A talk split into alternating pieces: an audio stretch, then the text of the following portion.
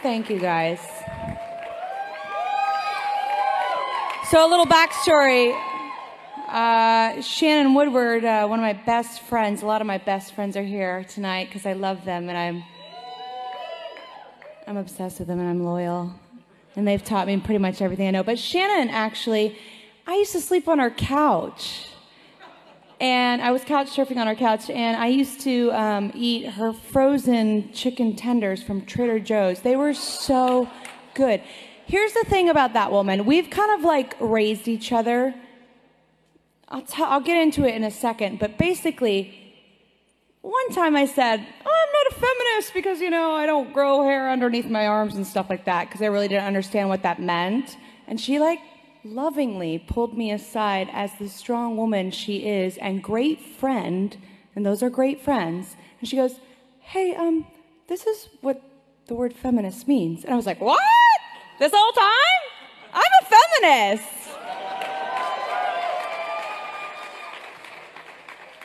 So I love her so very much, and I love all my friends that teach me everything that I've learned today. So thank you so much for this incredible, humbling award. I got to say, there's no other community that has done more to shape who I am today, and there is no other community that I believe in more than you.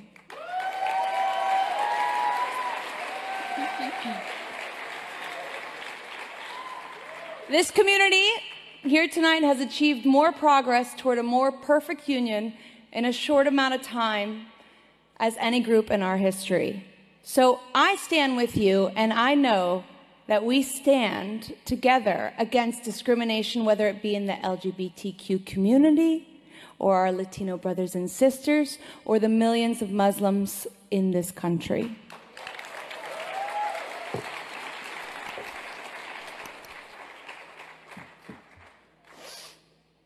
I'm just a singer songwriter, honestly. I speak my truths and I paint my fantasies into these little bite sized pop songs. For instance, I kissed a girl and I liked it. Truth be told, A, I did more than that. And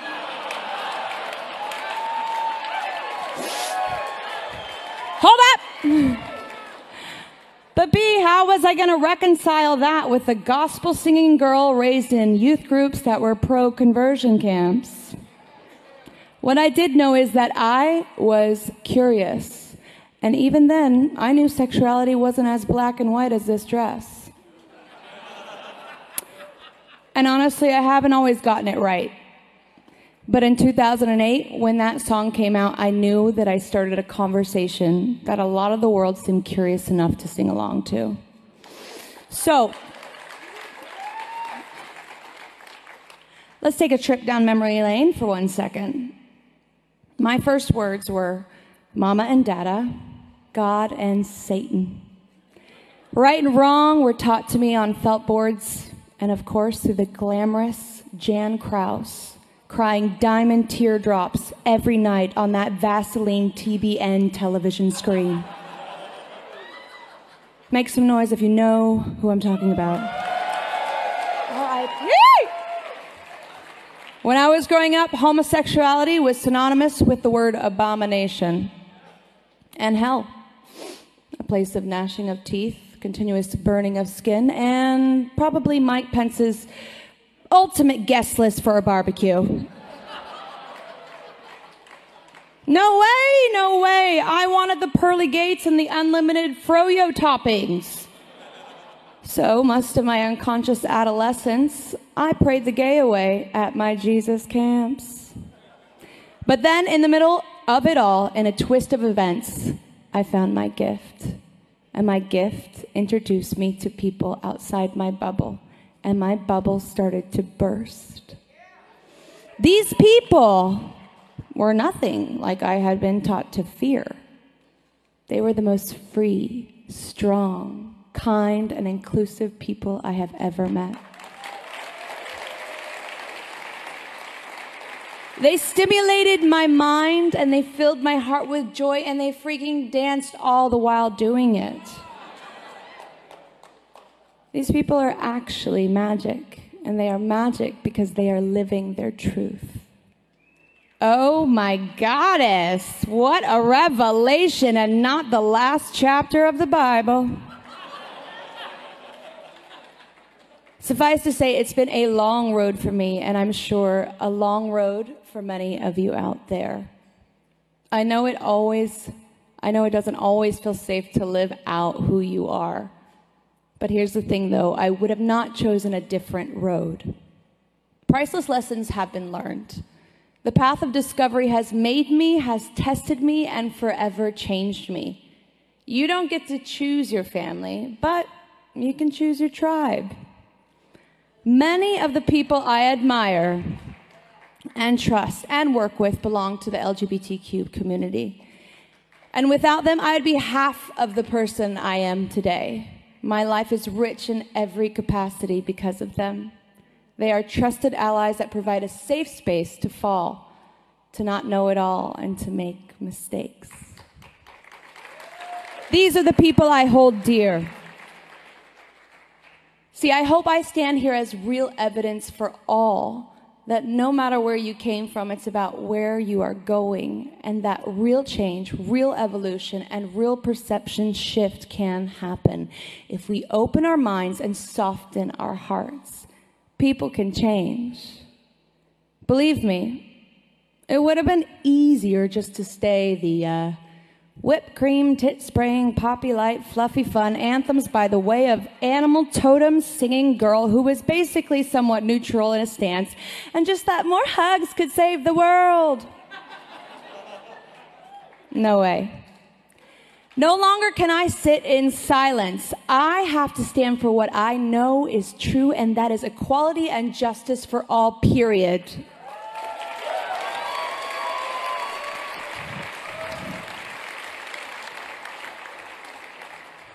That's why the HRC is so important, and I am so grateful for them being on the front lines every day, from civil union legislation to repealing Don't Ask, Don't Tell to getting rid of DOMA at the Supreme Court, which paved the way for marriage equality across the country, and continuing to fight for trans equality amongst all things.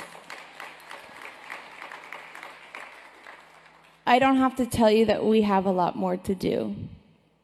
We have to create a safe space for us to ask questions of ourselves and others and to keep the conversation going. Because the loudest voice in the room or on your TV set isn't always right. But that little voice inside of you pushing you to discover who you are is a trusted friend. None of us have the answers, or all of them at least, but it's time to lead with empathy and grace and compassion now more than ever to find the unity we need now. I'll never cease to be a champion an ally, a spotlight, and a loving voice for all LGBTQ identifying people. Whatever your sexuality, your gender, your preferred pronouns blossom to, to be, we all know it ain't so black and white. And I will continue to champion the people that have been a champion for me. Many friends and loved ones from the LGBTQ family have raised me into the woman I am today. And I want to dedicate this award to one of my greatest champions of my life, my manager, Bradford Elton Cobb III.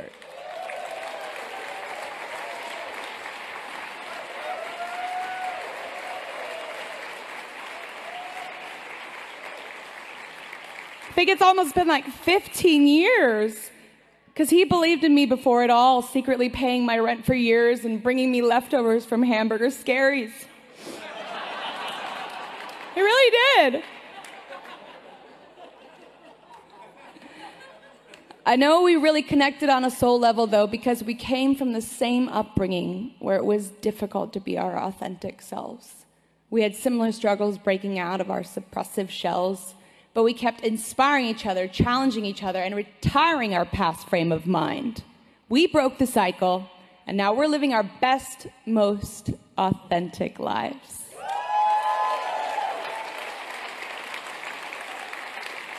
I love you. B Cobb.